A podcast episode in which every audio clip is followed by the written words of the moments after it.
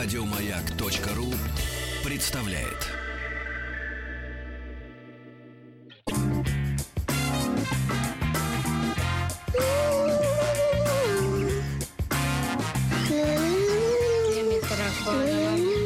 Такого дяди племянница Вавилона на голове устраиваешь. Понятно говорю?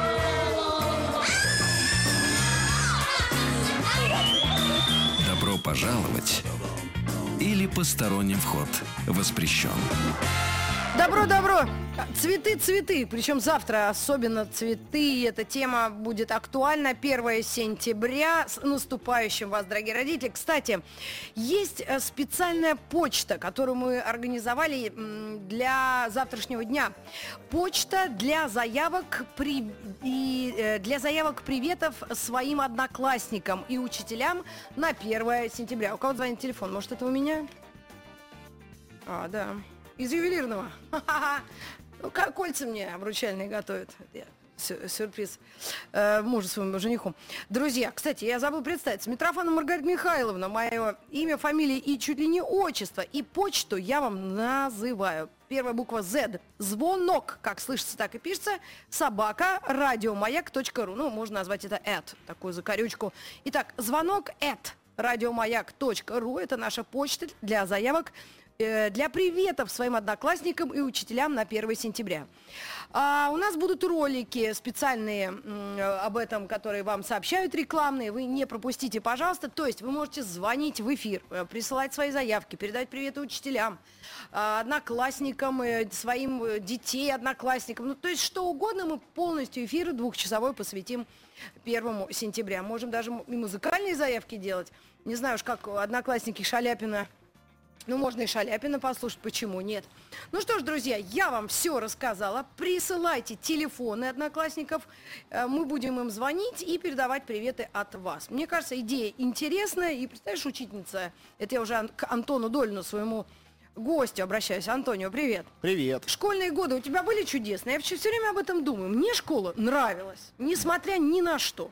У меня нет никого, несмотря, школьные годы были просто лучшими в моей жизни. Да, но потом был институт или университет. Да, Это было абс- абсолютно пустое, бессмысленное пятилетие для меня. Из университета я помню только, как мы пили водку на одном из недействующих стадионов, как, когда кто-то звонил и говорил, что бомба заложена якобы в нашем втором гуманитарном корпусе МГУ. Помню, а как, я в первом училась. Как, как на физкультуре бегали, э, я отрабатывал там очень много бегал, а наша преподавательница, она была зав кафедры физкультуры, говорила, когда вы, Дорин, приходите, все бегать перестают.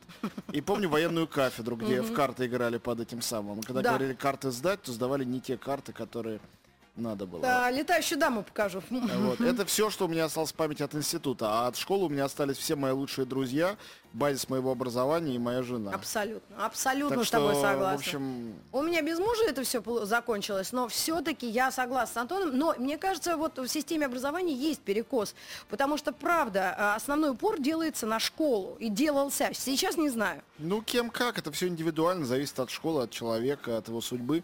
Большинство знакомых мне людей, кроме моих одноклассников и одношкольников, э, конечно, считают, что университетские годы были, там, институтские гораздо, Попроче, гораздо да? интереснее. Нет, нет. Но не в моем угу. случае. Не в моем тоже. Ну что ж, Антонио, я пригласила тебя, и ты любезно согласился. Завтра ты улетаешь в Венецию освещать да. через Е хотя разные я, давай тоже, угу. своим присутствием в этот фестиваль. Мы поэтому заранее подготовим наших слушателей к новинкам этой недели, недели следующей и намекнем на фестиваль и фильмы, которые, может быть, будут потом в прокате после него. Точно будут. Один из фильмов, например, выйдет в прокат уже на следующей неделе, при том, что он участвует на фестивале. Собственно, завтра э, его официальная премьера вечером, и я надеюсь на нее успеть.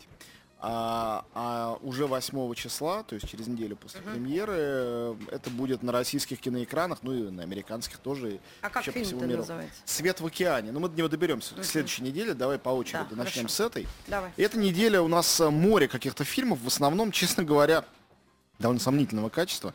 Но, впрочем, многие из этих фильмов сомнительного качества я сам не смотрел, поэтому э, осторожно о них высказываюсь.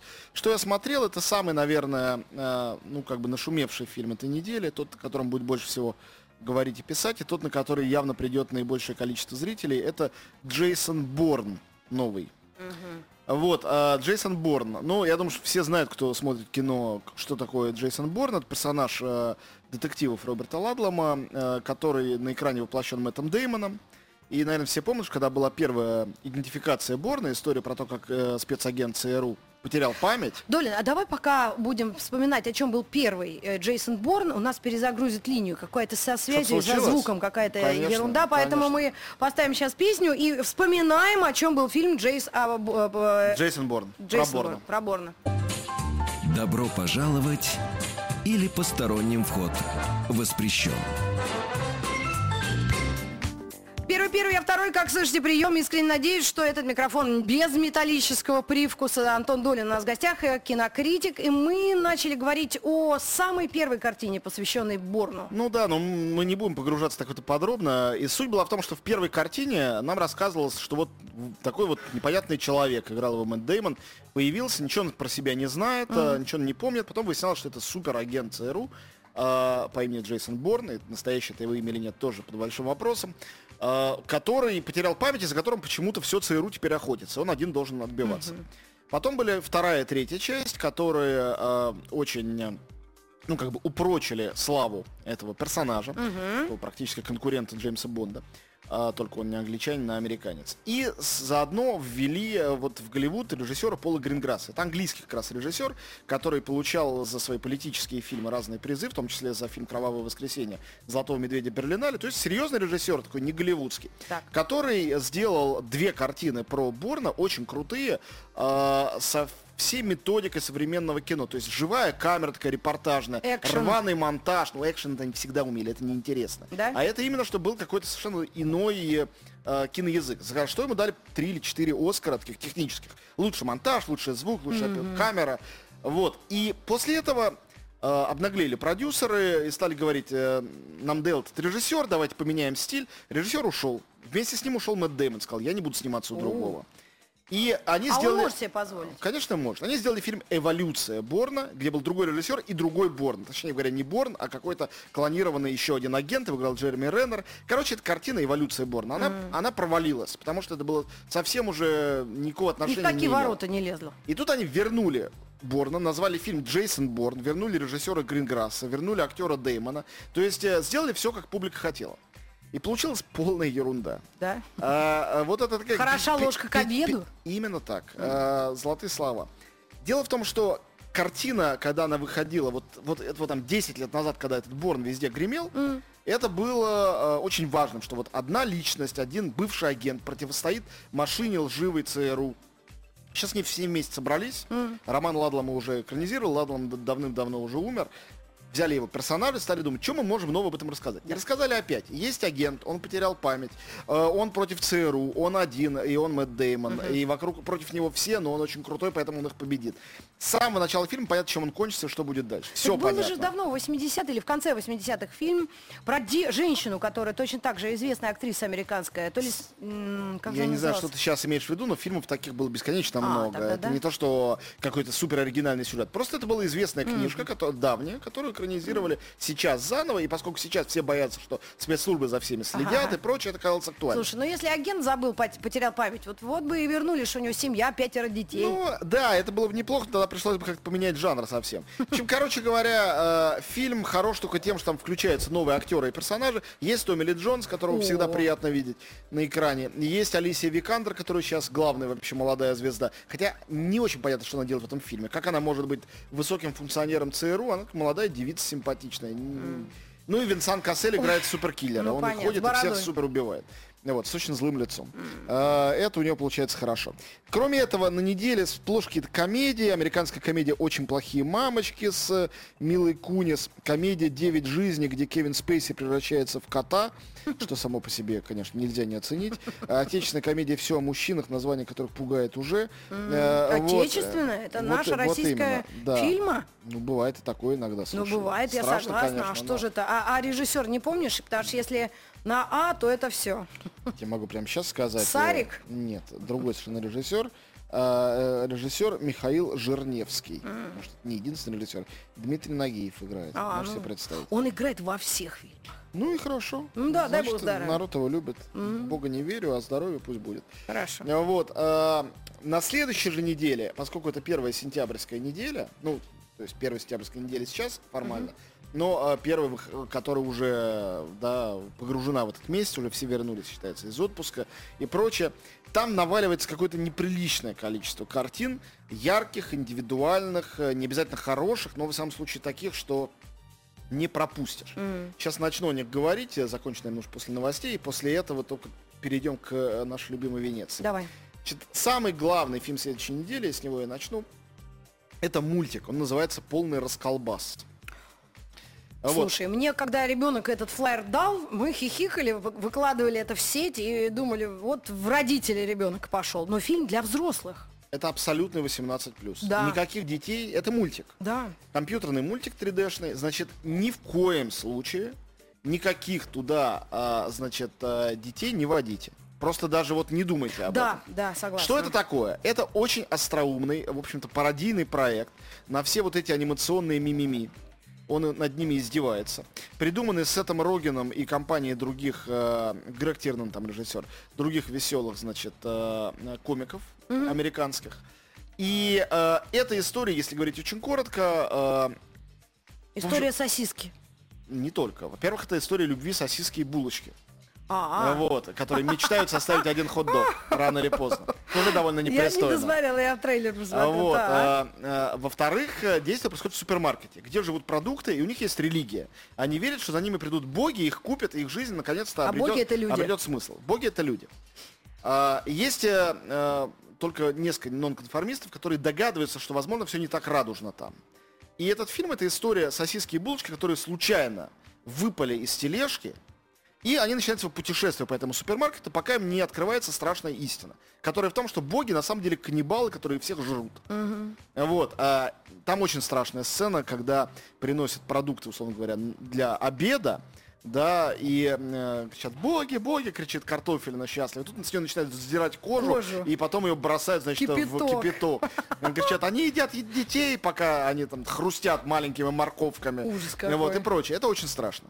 Вот, но одной из сосисок удается все-таки спастись для того, чтобы донести эту информацию. Для... Ну, в общем, в результате, простите за э, спойлер, они двигаются, разумеется, к глобальной революции еды против людей. Да, но а смысл? Если ты говоришь очень мор- морализаторское американское кино и мультики, все равно идея есть. Я могу от мяса отказаться, от колбасы, от той же сосиски, но овощи-то... Нет, тут все от, от- от обратного. Смысл, конечно же, это абсолютно абсурдистское произведение. А. Смысл в том, что любые наши э, попытки эмпатии по отношению к еде, они довольно нелепые и доходят до абсурда, потому что, конечно, мы можем жалеть кого угодно, но, во-первых, человек жесток, и он так устроен, во-вторых, э, природа э, не позволит нам э, э, оставаться без еды, и все равно этот цикл будет происходить. Я. За этим всем, э, конечно, кроется идея, ну, я бы сказал, такой атеистической притчи. Ведь это история о том, что Бога нет. О том, что все наши Ой. надежды на то, что есть лучшая жизнь, существует какой-то э, за- загробный рай, что это все ерунда.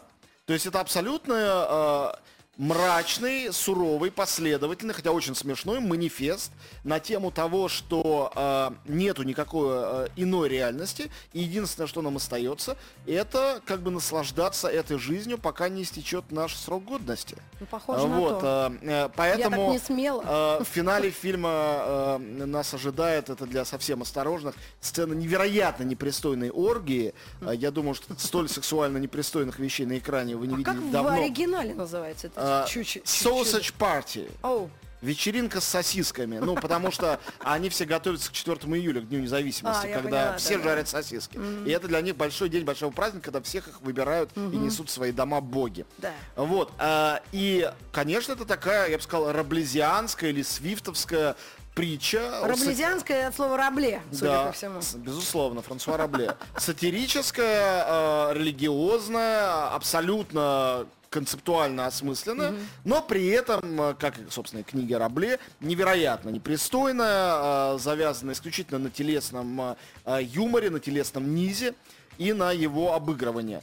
Но, э, повторяю, мне даже у меня моя как бы толерантность в какой-то момент просмотра давала сбой, то есть хотелось как-то вообще зажмуриться, отвернуться от экрана, столько там гадостей. Но столько там остроумного, например, один из просветленных мудрецов этого мира еды, э, который знает всю правду обо всем, да. это уже жеванная и выплюнутая жвачка, который все понимает про то, кто такие люди, но его невозможно убить, он двигается на, значит, э, инвалидной коляске и прочее. Или, например, э, великолепная тема с тем, что заговор вот этого вранья о том, что люди это светлые боги, придумали продукты без срока годности. Самогон, еще кто-то. Они там живут, им э, для того, чтобы не было истерии, после того, как продукты все время орали, нас едят, нас едят, они пустили эту легенду о том, что все хорошо, и сразу наступил всемирный оптимизм. Ну, они живут этим наслаждаются. Ну, то есть э, жесточайшие 18 плюс, товарищи родители, Абсолютно. женщины, старики, дети. Пожалуйста, будьте Ну, например, э, там прекрасно придумано взаимоотношения, там а- арабо-израильский конфликт показан на предмете взаимоотношений, значит, этого уже, самого... Уже смешно. Э, бейгла, говорящего соответствующим акцентом, и лаваша которые друг друга ненавидят, кричат, кто кого выпер с полки, чья это на самом деле земля. Но в конце у них любовь, и все хорошо. Ну, Причем любовь такая, что тоже хочется отвернуться от экрана. Она очень физиологичная.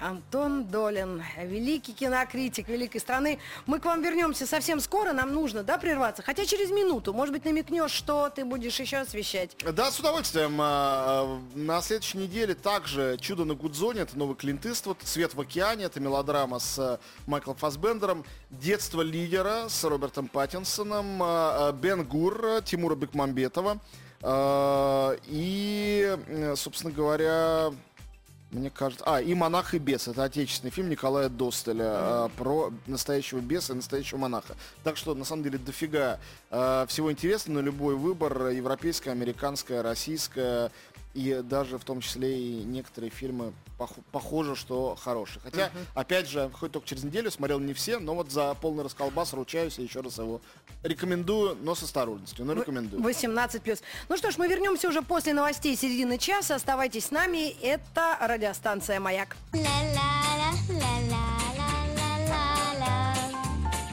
Здесь зрители аплодируют, аплодируют, кончили аплодировать.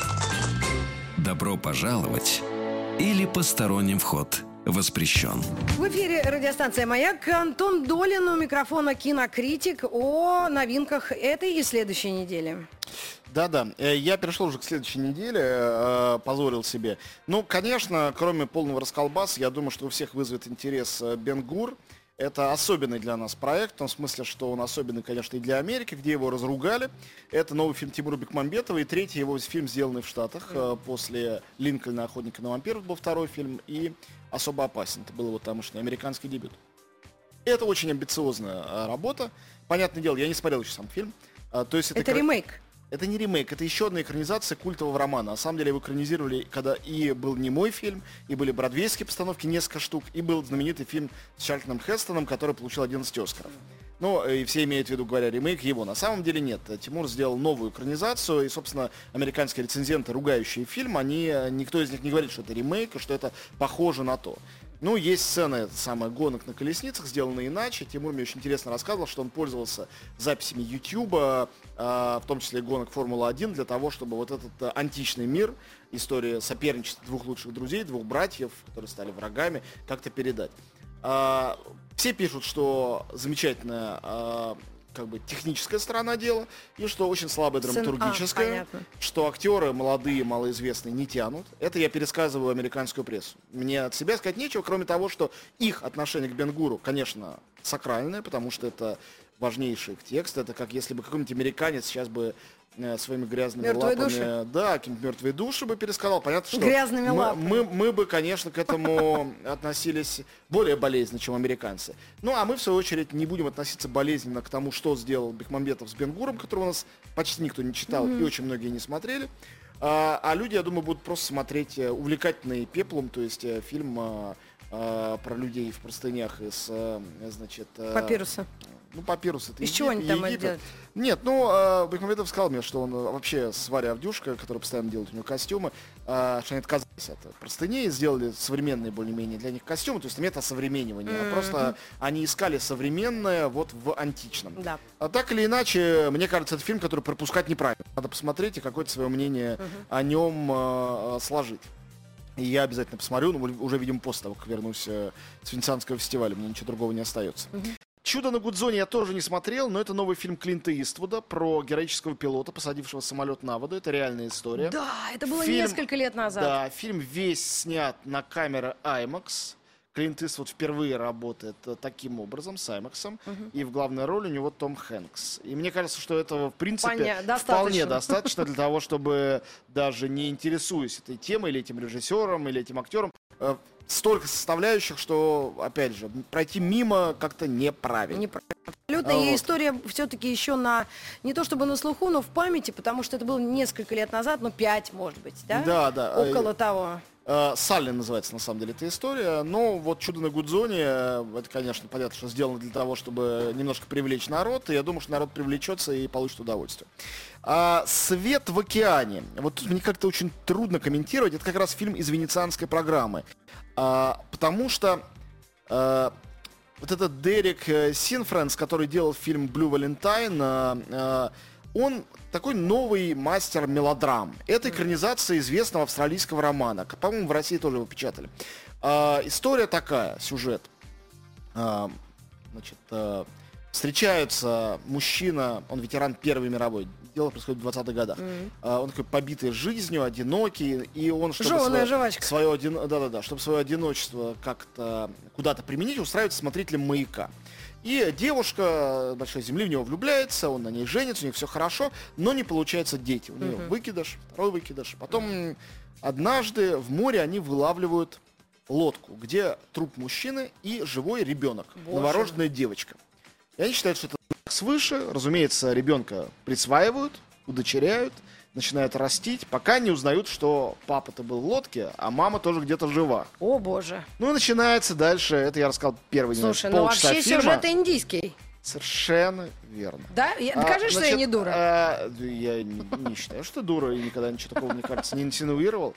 Так. Карти- Так вот, я пытаюсь найти правильные, какие-то корректные слова для того, чтобы то, э, те рвотные позывы, которые у меня эта картина вызвала, донести как-то квалифицированно и аргументированно для, до публики. В этом фильме на самом деле плохого нету ничего. Он сделан, как, видимо, и написан роман. Роман я не читал, но фильм я смотрел. Он сделан для того, чтобы... Люди а, ну, каким-то образом людей... дрогнули. э, да. а, растрогать э, и показать им, что жизнь, смерть, э, э, самопожертвование, дети, природа, опять же. Режиссер делает все, чтобы это все вот в лучшем виде донести. Ни грамма юмора, ни человеческой красоты. Пейзажи сумасшедшие просто. В главных ролях э, Майкл Фассбендер и Алисия Викандер. О, так И- они же, небось, схлестнулись на этом. Конечно. Они друг друга полюбили на этом фильме. Ну, все, у них свои дети скоро пойдут. Ну, может быть. Поэтому, как сказать, а, Это как Брэд Питт с Анджелиной Джоли. да, рука не поднимается какой-то камень в это бросить. Просто э, у меня, по всей видимости, какая-то персональная непереносимость к подобным, э, ну, мыльно-сентиментальным сюжетам и э, такой мелодраматичности, что прям вот кровь брыжет из глаз. Это чересчур для меня, для моей психики. Э, мне хочется над этим смеяться, а не рыдать, как предполагали, безусловно, авторы. Но я точно знаю, что будут зрители, особенно зрительницы, которые будут растроганно рыдать, Да. которые будут в экстазе, и э, не вижу в себе морального права как-то их останавливать. Правильно. Э, потому что Опасно. это чисто, да не, не в этом дело, это просто такое ниш- нишевое, по сути дела, кино, да, которое существует в конкретной нише для конкретной публики, людей, которые приходят в кино растрогаться и поплакать. Но мы же, не, кстати, не рассказали, чем закончилось. Нет, это. я рассказал вообще завязку. Там дальше весь конфликт начинается. только. Вот. а, выходит фильм «Детство лидера». Победитель нескольких призов э, в Венецианского фестиваля прошлого года. Честно говоря, с недоумением я встретил все эти призы. Брэди Корбет это молодой талантливый актер, который режиссирует здесь. Это его дебют режиссер. Он получил приз за лучший дебют, за лучший фильм программы «Горизонты». Я не понял за что. Эта история а, сфантазированная история как бы детства Гитлера. Детство в начале 20 века некого мальчика, замкнутого, у которого с родителями не все в порядке, которого воспитывают строго и так далее, из которого вырастет диктатор. Но мы не видим, как из него вырастет диктатор, мы видим только его детство. И зачем это, э, ну как бы такая прозрачная-прозрачная, совсем понятная притча сделана, я, честно говоря, так до конца и не понял. У меня нету своего объяснения, кроме того, что сделано это очень культурно. Скотт Уокер, культовейший музыкант, написал сюда э, оригинальный саундтрек, а среди э, участников э, актерских этого всего и э, Беренис Бежо, актриса французская mm-hmm. из фильма а, артист, э, Лем Каннингем, Стейси Мартин, героиня mm-hmm. триеровской нимфоманки, Роберт Паттинсон. У них у всех небольшие роли. Да, но вопрос-то вот в чем. А только этот конкретный тиран просматривается? Или Не-не-не. все? Как Это бы все, э, как бы все, оно к тому же англоязычное, но, конечно, Гитлер это первое, что приходит в голову. Может, это и Муссолини. Ну, вряд ли это мог бы быть э, э, Сталин, потому что это совсем не грузинская, это Ев- Европа. Мы видим Европу, вот Поэтому. Да-да-да. Ну, понятно, что это должен быть архетип для всех и для всегда.